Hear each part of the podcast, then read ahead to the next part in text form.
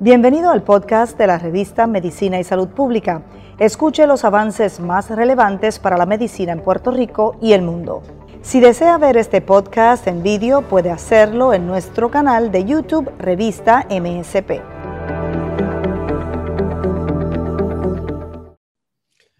En Puerto Rico, el gobernador Pedro Pierluisi no anticipa cambios de inmediato en su orden ejecutiva que termina su vigencia el 7 de febrero, pero está abierto a cambios a partir de esa fecha.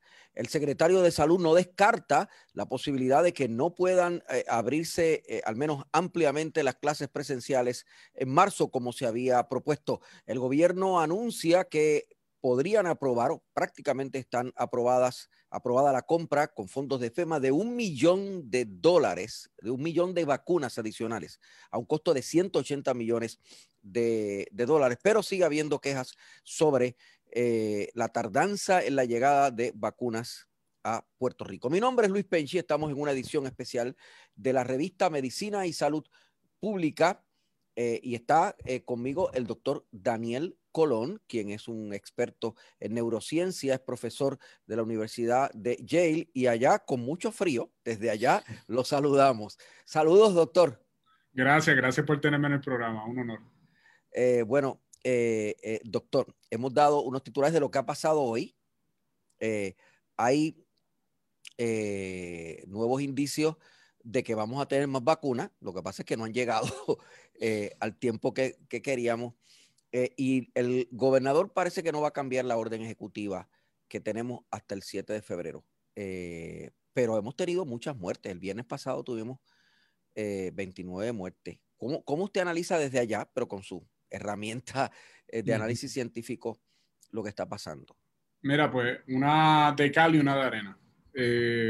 las Noticias eh, negativas, como tú mencionas, es que la muerte en Puerto Rico continúa. Nosotros todavía estamos en medio de una pandemia. No hemos salido de ella, no porque haya cambiado el año, ha cambiado la situación. Y eh, los casos continúan altos. O sea, los casos en Puerto Rico continúan altos, a nivel global continúan altos, se continúan identificando nuevas cepas del virus que son preocupantes porque las nuevas cepas, para los que estén escuchando, representan versiones del virus que han mutado y algunas de esas de nuevas versiones del virus pudiesen tener nuevas facultades que las hagan más difíciles de, eliminar o que causen más contagio, etcétera. Eso no sé si escuchaste la cepa de Gran Bretaña, por ejemplo. Sí, sí, sí que, había preocupación sobre si las vacunas las iban a cubrir o no. Correcto. Y la buena noticia, ahora la, la, la, otra parte buena, la buena noticia es que el, esto de la vacuna ha sido casi una, un avance científico milagroso realmente, porque, o sea, por ponerlo en contexto, la vacuna de influenza que se hace todos los años es entre 40 y 60% efectiva. Y esa es la vacuna que se le da y protege a muchísima gente y salva muchísimas vidas todos los años, pero hay que darla todos los años. Esta del coronavirus es 95% efectiva, o sea, a más. Una vacuna sumamente efectiva es lo que logra. Eh, se desarrolla rápidamente porque está basada en unas tecnologías que ya existían que se entonces aplican a coronavirus, son las tecnologías rigurosas. La gente se asusta de que haya pasado tan rápido, pero realmente la rapidez demuestra el nivel de la ciencia hoy en día. Y en Puerto Rico llegan casi tan pronto como se autorizan para uso en Estados Unidos y sus jurisdicciones. Que todo eso es muy positivo. Se ha vacunado, vacuna que llega en Puerto Rico, vacuna que se provee. O sea, tienes, como tú mencionaste, en la apertura del programa hay, una, hay unas cosas que se tienen que mejorar en términos de comunicación, en términos de turno y otras cosas. Pero no se han perdido vacunas, o sea, la vacuna que se da, que llega, vacuna que se da. Y, eh, todo eso es, positivo y la parte que yo también encuentro un poco alentadora, con cautela, pero alentadora dentro del contexto en el cual estamos, es que a mí me tenía bien preocupado las fiestas de Navidad. Y me tenía bien preocupado de que si, o sea, Puerto Rico, tú sabes, el sistema de salud de Puerto Rico colapsó durante el huracán María. Y desde que empezó la pandemia, mi gran temor era que el sistema de salud iba a colapsar. Y yo me dije al principio de la pandemia, por eso es que me envolví tanto en esta respuesta de, lo de la pandemia, que, iba a hacer todo lo posible como puertorriqueño, como científico, para contribuir a que eso no ocurriera. Y siempre pensé que el momento de mayor vulnerabilidad iba a ser este momento navideño. Y, y, eso no ha ocurrido. Y eso no ha ocurrido. Y eso, eso con cautela, con cautela, pero eso yo lo veo positivo. ¿Por qué? Porque los casos de contagio que se hubiesen dado en Navidad estarían explotando para ahora. Y el hecho de que no hemos visto un colapso en estos días del sistema de salud, yo lo veo, yo sé que la barra es baja, el colapso del sistema de salud no debe ser la meta, pero, o sea, que no colapse no debe ser la única meta que tengamos, la meta que tengamos debe ser que nadie muera del coronavirus, pero esa, esa realidad de que pudiese colapsar el sistema no ocurrió y eso eh, pienso que gracias a pues, los comportamientos de la mayoría de los puertorriqueños durante esta pandemia que han logrado salvaguardar lo que en, otras circunstancias sería un sistema de salud bastante débil. Eh, ya no va a colapsar. O sea, llegamos, al, llegamos a un punto en donde no va a colapsar. Yo, yo pienso que pasamos el momento de, y lo digo con mucha cautela porque uno no puede mirar hacia el futuro, yo no tengo una bola de cristal, pero yo pienso que pasamos el momento de mayor vulnerabilidad. Esa es mi intuición. Pudiese estar en lo incorrecto, no, no, pero, pero viendo toda la historia, yo te diría que desde marzo del año pasado, el periodo que más yo temía es el periodo que acabamos de pasar. Hay gente que incluso, hay algunos científicos o médicos locales que han dicho que, que no se correlaciona eh, el nivel de muerte con esa, tenemos, hemos tenido muchas muertes, sobre todo en la última semana. No se correlaciona ese nivel de muerte con que no haya colapsado el sistema. Eh, o sea que hay algo ahí que, que está... bueno, hay, hay, más gente yendo a los hospitales, pero hay muchas muertes. O sea, Sí, hay gente, mira, eh, hay varios temas. En, esa, frasecita que te dice entre hospitales y muerte, hay muchos temas que, tenemos, que, que, podemos discutir. Voy a discutir dos. Uno de ellos es que hay gente que se queja de que la asignación de los muertos por causa del coronavirus, eh, no, o sea, por ejemplo, si una persona tiene coronavirus y de momento muere en un accidente de tráfico, pues eh, hay gente que dice que se la achaca al coronavirus, a pesar de que la causa de muerte no tiene nada que ver con el coronavirus. Yo no, yo no pienso que, es, que eso realmente esté viciando los datos. Si está ocurriendo, que no sé si está ocurriendo, alguien me preguntó y, lo voy a investigar, no lo he investigado todavía, pero si estuviese ocurriendo, no puede estar viciando los datos tanto porque no es la mayoría de los casos. Vamos a empezar por lo básico. Pero además de eso, las hospitalizaciones, la razón por la cual hay hoy día menos correlación entre la hospitalización y las muertes, en parte tiene que ver con el hecho de que como entendemos el virus una persona que llegue grave a un hospital con coronavirus, hay una mayor probabilidad de que esa persona se recupere. O sea, hay, por ejemplo, tratamientos de anticuerpos que se puede dar, hay varios tratamientos farmacéuticos que se le pueden dar, que, que no teníamos, por ejemplo, para principios de marzo. Y eso ha sido también otro avance de la ciencia que, que ayuda a proteger las vidas. Y eso, eso, eso, las vacunas y el que pasaron las navidades no colapsó el sistema, a mí me da cierta, cierto optimismo de que estamos empezando a ver, estamos empezando, pero estamos empezando a ver el principio y el final de esta pesadilla. Estamos empezando a ver el principio y el final. Esa es una frase importante. Eh, no, usted no, no pondría más, más, más fuerte la, la, orden ejecutiva, que el gobernador ha dicho que la va a dejar así. La orden ejecutiva vigente, usted no la... No, no la Mira, nosotros... usted es asesor del gobernador, usted no va, no va a recomendar que... No, yo soy parte de la, sí, yo estoy parte de la coalición científica de Puerto Rico, que el gobernador nombra en noviembre cuando es electo, y nosotros asesoramos al gobernador como un grupo discutimos estos temas. De hecho, mañana tenemos una reunión para discutir precisamente este tema. Eh, ¿Cuáles van a ser nuestras recomendaciones de la orden ejecutiva? Eh, mi opinión, que discutiré con mis colegas, es que la, no se debe flexibilizar la, la orden ejecutiva eh, significativamente, porque todavía estamos en un periodo donde los casos están altos y hay una cantidad de muertes que, pues, en mi opinión, es inaceptable. O sea, debemos nosotros eh, bajar esa cantidad de muertes. También yo soy de la opinión de que hay que dar del ala para comer de la pechuga. Y si nosotros realmente tenemos la aspiración, yo, yo siempre pienso en los más vulnerables. ¿Quiénes son los más vulnerables para mí? Pues los más vulnerables son los mayores y los más pequeños. Los mayores son más vulnerables porque les puede dar virus y se pueden afectar más y son los que más probabilidad tienen de, de mortalidad si le da el virus. Los más pequeños, paradójicamente, son los menos que se afectan por el virus en términos biológicos porque si tú ves los casos más improbables son los, niños más pequeños, sin embargo son los más que se han afectado por la pandemia en términos sociales, en términos de escuela, en términos de educación, etcétera. Son los más que se han sufrido la pandemia, además de los mayores.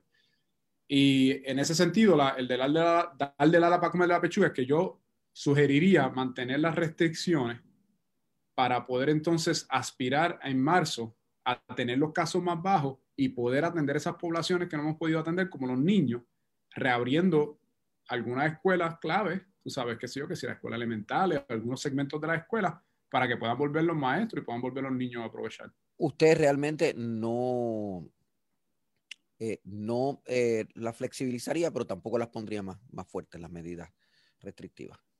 Yo, yo, las, yo las mantendría más o menos como están. Eso es lo que yo haría. Pero eso lo vamos a discutir mañana y yo tengo colegas que tienen opiniones y, cuando formamos este grupo lo hicimos de esa manera.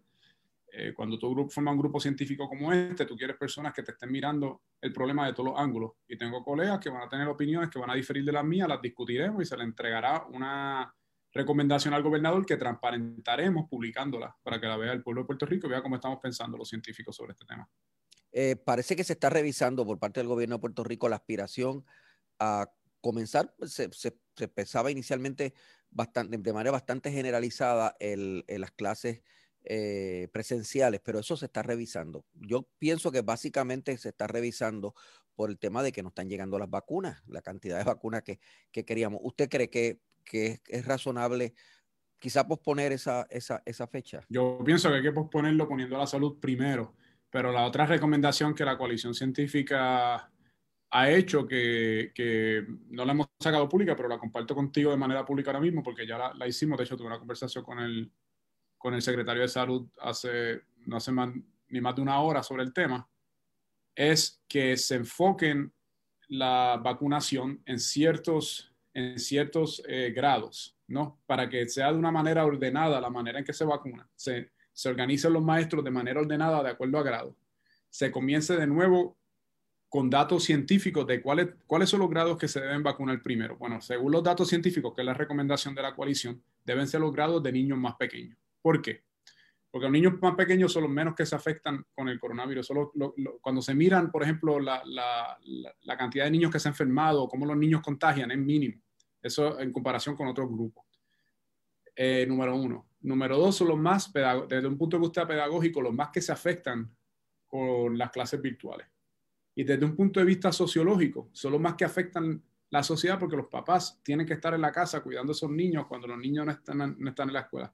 Entonces nosotros la recomendación que le hicimos al Departamento de Salud fue, vamos a comenzar a vacunar a los maestros, pero no todos los maestros a la vez, a los maestros de las escuelas elementales de K4, ponle.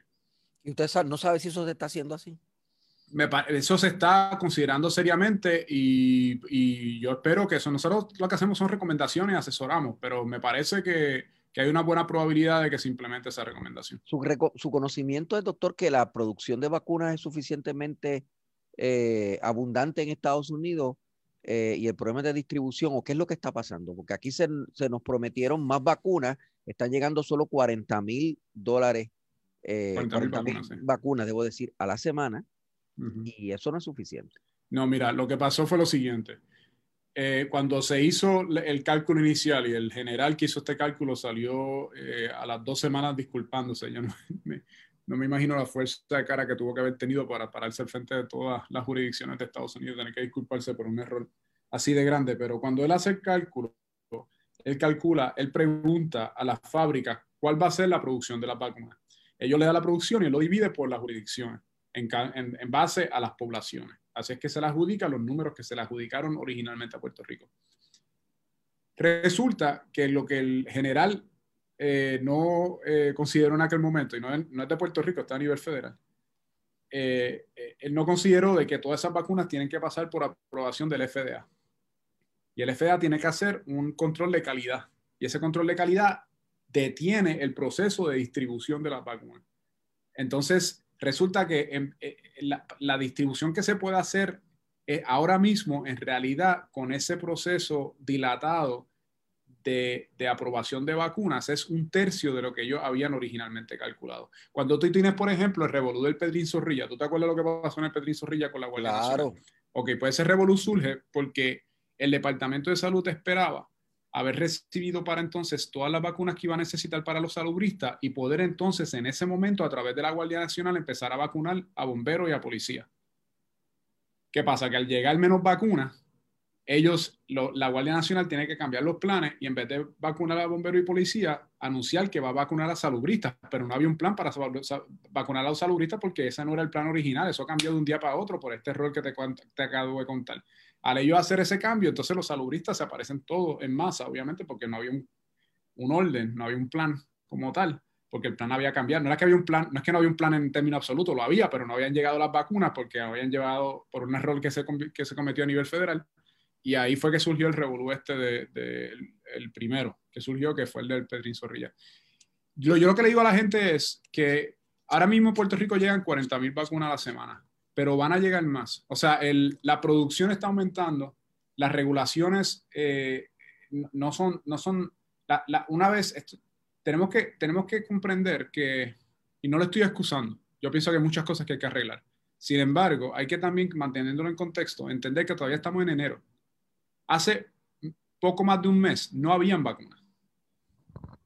O sea, entonces, eso a nivel de todo Estados Unidos, de todas las jurisdicciones, bueno, a nivel global, no habían vacunas. Inclusive Israel, que acaba de vacunar a casi todo el mundo, no tenía vacunas para, para principios de diciembre. Entonces hay que, hay que ver que esto es un problema nuevo que se va a resolver porque van a haber más vacunas, van a llegar más. Pero hoy por hoy sí, es un problema que tenemos que regar con él. No vamos a tener para verano eh, vacunado el 70% de la población, no vamos a tener las condiciones para crear la inmunidad de rebaño. Eso ya es un hecho. Para, para lo vamos a tener, yo lo diría de estar de la siguiente manera, lo vamos a tener, pero quizás no lo tengamos para verano, quizás lo tengamos para otoño. O sea, se atrasa, no es que no vaya a pasar, sino que se atrasa el proceso. El público que nos está viendo y escuchando a través del el Facebook Live de eh, Revista de Medicina y Salud Pública puede participar desde este momento eh, con, preguntas al doctor Daniel Colón Ramos, que es eh, integrante importante de la coalición científica que asesora al gobernador Pedro Pierluisi. él nos acaba de decir que él no robustecería las medidas de eh, de las medidas más estrictas con respecto a la orden, pero que tampoco las, las aliviaría. Y esto, mm, ¿usted cree que esto no debe cambiar de aquí al 7 de febrero? O sea, de aquí al 7 de febrero. Yo espero, yo espero que no, pero lo digo, de verdad te lo digo con mucha cautela. Menciono dos cosas. Número uno, que para eso hay una coalición. Yo, yo, yo presido la coalición, yo eh, modero las discusiones, como quien dice, pero yo no soy epidemiólogo, por ejemplo, yo soy neurocientífico, como, como cuando tú me presentaste. Entonces, en mi rol de presidente de la coalición, yo lo que hago es moderar las discusiones para escuchar a mis colegas epidemiólogos, los virólogos, para realmente entender qué es lo que ellos están pensando y cómo ellos ven las tendencias. Yo no las flexibilizaría de manera significativa, pero, pero anticipo con mucho entusiasmo la opinión de ellos que se, que se transparentará y se hará pública y se, y, se presentará al pueblo de Puerto Rico como se hizo la última vez. Eso es número uno. ¿Y va a cambiar de aquí a al 7 de febrero? Yo espero que no. Eh, ¿Por qué digo espero que no y no digo que no eh, categóricamente? Porque tenemos situaciones como las que discutimos anteriormente de nuevas cepas de virus que no, no sabemos si, por ejemplo, han llegado a Puerto Rico o, o, si pudiesen aumentar los casos. Esto yo le, yo le digo a la gente que esto es como tener un fuego y tú contienes el fuego, pero en cualquier momento un fuego se te puede regar. O sea, tú solamente, tú o eliminas el fuego o tienes fuego. El resto del tiempo tú, cuando tienes un fuego, lo puedes tener contenido, pero un fuego en cualquier momento se te puede regar. Eh, eh, doctor, no ha habido reacciones eh, adversas muy dramáticas a la, a, la, a la, vacuna, pregunto. He escuchado algunas anécdotas, no, no, tengo ningún dato científico de alguna encuesta que se haya realizado, pero he escuchado que alguna gente, las reacciones que he escuchado de gente que literalmente no les pasa nada, un poquito de dolor en el, en el brazo y otra gente que se ha tenido que acostar por uno. Sí, no, yo, tengo, yo conozco gente que le ha dado dolor de cabeza, se le hincha el brazo, ese tipo de cosas. Yo le digo a la gente que es como cuando tú haces ejercicio y después te duelen los músculos, es porque hiciste ejercicio, eso es lo que tú, eso es lo que tú buscas, tú buscas que tu cuerpo responda al ejercicio. Nosotros le estamos enseñando al sistema inmune cómo se ve el virus. Lo que sea que te, que te vaya a pasar como un efecto secundario, una versión minúscula de lo que tuviese sucedido si tuviera dado el virus. Así que si te da una reacción más grande, pues dale gracias a Dios que no fue inclusive más grande si tuviese dado el virus. Eso es número uno. Y lo segundo es que eh, sí, tienes razón, o sea, no, no ha habido, gracias a Dios, y esperemos que siga así, ninguna reacción eh, muy seria en Puerto Rico. Salud ha estado mirando detalladamente, yo me había mandado los números para la semana que viene, no los tengo para esta semana. Eh, me parece que habían habido unos veintipico de casos de alergia, un poco más serios, pero para la gente que, que, que está escuchando, o sea, se han vacunado, creo que son sobre 100.000, casi 200.000 personas, ¿no? En Puerto Rico. Y, de esas solamente como, el, como 20 de ellas han tenido algún tipo de reacción así un poco más seria. La, esas personas todas se han recuperado, están todas bien. Y lo que se hace es que una vez te dan la vacuna, ellos te observan por 30 minutos, te, te piden que te quedes allí para mirarte, para ver si hay algún tipo de reacción.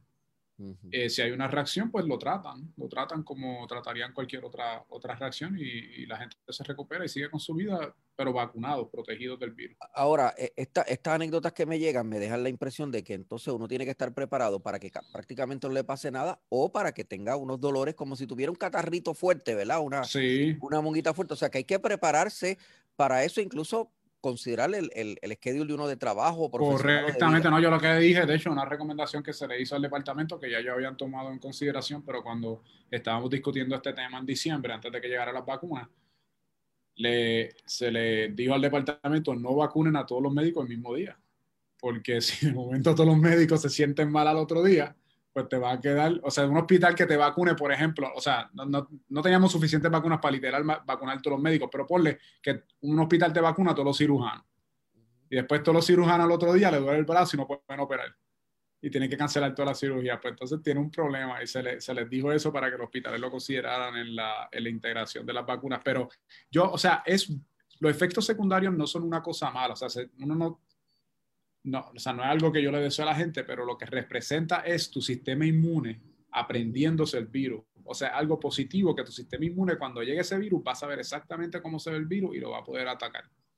Me preguntaron, no, leí la, pregunta completa, pero preguntaron si la aprobación de Johnson a Johnson y otras eh, vacunas va a aumentar la, cantidad de vacunas. Ciertamente, a medida que continuemos, que se continúen aprobando vacunas, eh, va a continuar la distribución. Por ejemplo, la, cuando se aprobó Moderna, pues la distribución en Puerto Rico se duplicó. Y antes era Pfizer, la primera que llegó fue Pfizer, y después llegó la de Moderna, ahora llegan ambas. Y se duplicó y facilitó también muchísimo la distribución, porque la de Pfizer era, yo no sé si tú te acuerdas, las discusiones que había en diciembre, esto nunca llegó a ser un nicho mayor porque se resolvió, pero hubo unas preocupaciones legítimas de que la de Pfizer se tenía que almacenar en unos, en unos freezers ultra, ultra fríos Eh, de los cuales había un poco en Puerto Rico y se habían vendido todos a nivel internacional, porque todo el mundo necesitaba esas neveras y todo el mundo las compró a la misma vez. Pero lo yo aquí le tengo que dar crédito a mis colegas científicos en Puerto Rico que no vacilaron. Esa, porque estos freezer fríos se utiliza mucho en la investigación científica. Y esa gente de la institución académica principalmente levantaron la mano y dijeron usa el freezer mío. Y no vacilaron en poner su freezer a la disposición del Departamento de Salud, a colaboración muy bonita que benefició al pueblo de Puerto Rico. Pregunta a una persona, y no estoy claro el contexto en que hace la pregunta, voy más o menos un poco a adivinar. Dice, ¿por qué no se separan a los grupos de 65 años del, del resto de la población regular? No sé si se refiere a literalmente separarlos eh, para que no se contagien o, ¿verdad? Que hagan una vida aparte, ¿verdad? O si se refiere a la vacunación. De todos modos, ¿qué usted dice? Voy a contestar las dos preguntas. Eh, la, desde el principio de la pandemia hubo una eh, una idea de que hubo varias ideas circulando, todas fracasaron, de verdad, pero una de las ideas era que se, que se trabajó de manera experimental en Suecia y ellos fracasaron en ese experimento, desafortunadamente en Inglaterra también y fracasaron. Era que quizás si dejabas que el virus corriera por su cuenta, pues iba a obtener inmunidad de rebaño eventualmente, no iba a ser una cosa eh, tan terrible, iba a estar todo bien. Pues resulta que eh, pues no sucedió así porque mucha gente se enfermó, la, tasa de mortalidad era muy alta para la, para el, la, ganancia que estabas teniendo en la inmunidad de rebaño. Y, pues resultó ser un experimento que, fracasó rotundamente. La otra idea era, pues deja que la gente eh, que sea menor de 65 años salga y viva su vida y enciérrate a la gente mayor. Esa fue otra idea que se discutió. Y si bien hay que priorizar a los más vulnerables mayores de 65 años, por ejemplo, con el tema de las vacunas, que eso se hizo, o sea, yo estaba en la fase 1C y eso se movió a la fase 1B para poder acelerar esa, el proteger vidas de esa población. El separarlo, como la gente indica, no es realista. O sea, como tú vas, si tú vas, vamos, tú abres la escuela y tienes un nene chiquito, muchos nenes chiquitos están con los abuelos. Claro.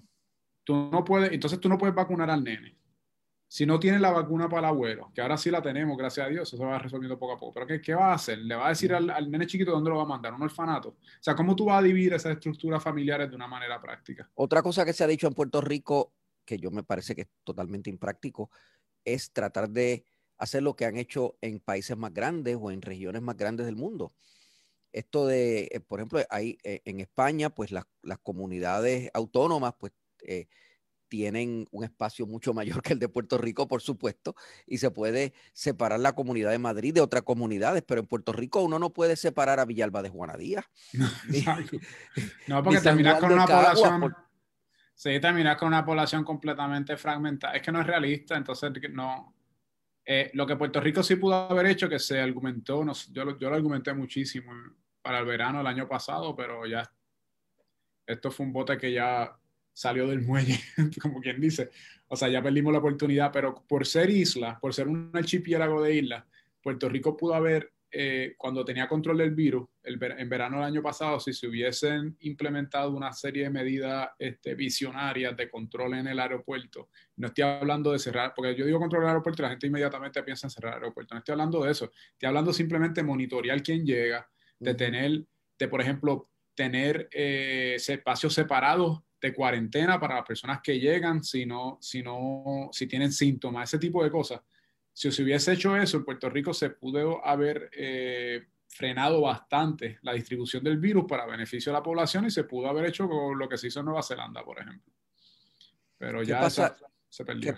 ¿Qué, pasará con los usuarios y el personal de salud que ya recibió la primera dosis? Bueno, supongo que recibirán la segunda. eh, yo déjame cómo interpreta esa pregunta, me imagino, o sea, sí, los que ya recibieron la primera dosis van a tener que recibir la segunda, quizás lo que puedo contribuir a esa pregunta que es importante para que el público entienda, es que eh, la vacuna te protege de que te den síntomas severos. Una, si te fuese a infectar con el virus, o sea, te protege del virus, te protege, de, te protege tu vida, protege tus síntomas, protege tu calidad de vida. No sabemos, pensamos que sí, que, que, también protege de que, de que, vaya, de que pueda infectar a otras personas, pero no lo sabemos a ciencia cierta. No lo sabemos a ciencia cierta porque todavía se están realizando esos estudios. Acuérdense que la vacuna es bastante nueva, el virus es nuevo y la vacuna inclusive más nueva. Eh, por lo tanto, cualquier persona que haya sido vacunada no quiere decir que, que, número uno, imposible que no te dé el virus o número dos, que no lo puedas regar si te da. Entonces se recomienda que inclusive si te vacunaron estés con mascarilla y los seis pies de distancia. Eso va a continuar hasta que tengamos inmunidad de rebaño y tengamos un mejor control sobre cómo, cómo eh, actúa el virus en una población de personas vacunadas. Y puede pasar que, eh, que entre el virus, aunque estés vacunado y seas asintomático y no te enteres. Eso puede, pudiese pasar. Mira, yo si tuviese que apostarle, como uno le apuesta a los caballos, hay mucha incertidumbre en eso, pero si tuviese que apostarle, yo apostaría a que es probable que los estudios muestren que la vacuna protege también de otras cosas como el, que, sea, el que tenga el que el virus se, se, preserve en tu cuerpo mucho tiempo, que lo puedas regar, etcétera. Pero no lo sabemos y es mejor precaver que tener que lamentar. Entonces, lo que se le dice a todo el mundo, y a mí me parece bien importante, el secretario de Salud, por ejemplo, doctor Carlos Mellado, yo lo vi dando una conferencia de prensa donde él decía, mira, hoy recibí la segunda dosis, pero tú lo veías con la mascarilla puesta. Y a mí me parece que eso es importante porque, importante como ejemplo, importante que la gente lo capte, porque a medida que vacunemos más gente en Puerto Rico, no podemos andar sin mascarilla por ahí pensar, como si, no, como si hubiésemos salido de pandemia, porque es que todavía no sabemos eso y hay que proteger a los otros. ¿Cuándo llegará la vacuna pediátrica? Mira, la vacuna pediátrica esta es otra pregunta que nos formulan y nos pueden seguir formulando preguntas. Claro que sí. La vacuna pediátrica, yo me imagino que se refieren a vacunas que se le pueden dar a los niños. Las vacunas que existen ahora mismo, como la de Pfizer y la de Moderna, están recomendadas para personas mayores de 16 años. ¿Por qué? No es porque no sean eficaces en personas menores de 16 años, sino porque no se han hecho esos estudios. ¿Por qué no se han hecho esos estudios? Porque cuando esas vacunas se desarrollan, se priorizaron las, las comunidades que, que que más se afectan con el virus, que son las personas, las comunidades de personas mayores, ¿no? Y no se han, no se han realizado los estudios todavía para las personas menores de 16 años. Yo estimo que esos estudios, o sea, esos estudios se están haciendo ahora mismo. Yo estimo que esos estudios se, se completarán en los próximos meses o semanas. Eso pasará por un proceso de evaluación a través del FDA, como se hizo con las otras vacunas. Y una vez se evalúen, yo espero que favorablemente, pues se autorizará su uso para, para niños, para poblaciones pediátricas. Eso va a llegar va a llegar en su momento. Gracias, doctor. Gracias por estar con nosotros. El presidente de la coalición científica que asesora al gobernador Pedro Pierluisi en este tema del, del COVID-19. Muchas gracias por, por su participación y, esperamos que esta es la primera, pero esperamos que no va a ser la última. Y que gracias por la oportunidad y mucha salud a todos. Gracias. El doctor Daniel Colón Ramos, informándonos, orientándonos eh, sobre este eh, tema. Mi nombre es Luis Penchi. Usted está viendo y está conectado con Medicina, con la revista Medicina y Salud Pública, porque la ciencia es noticia.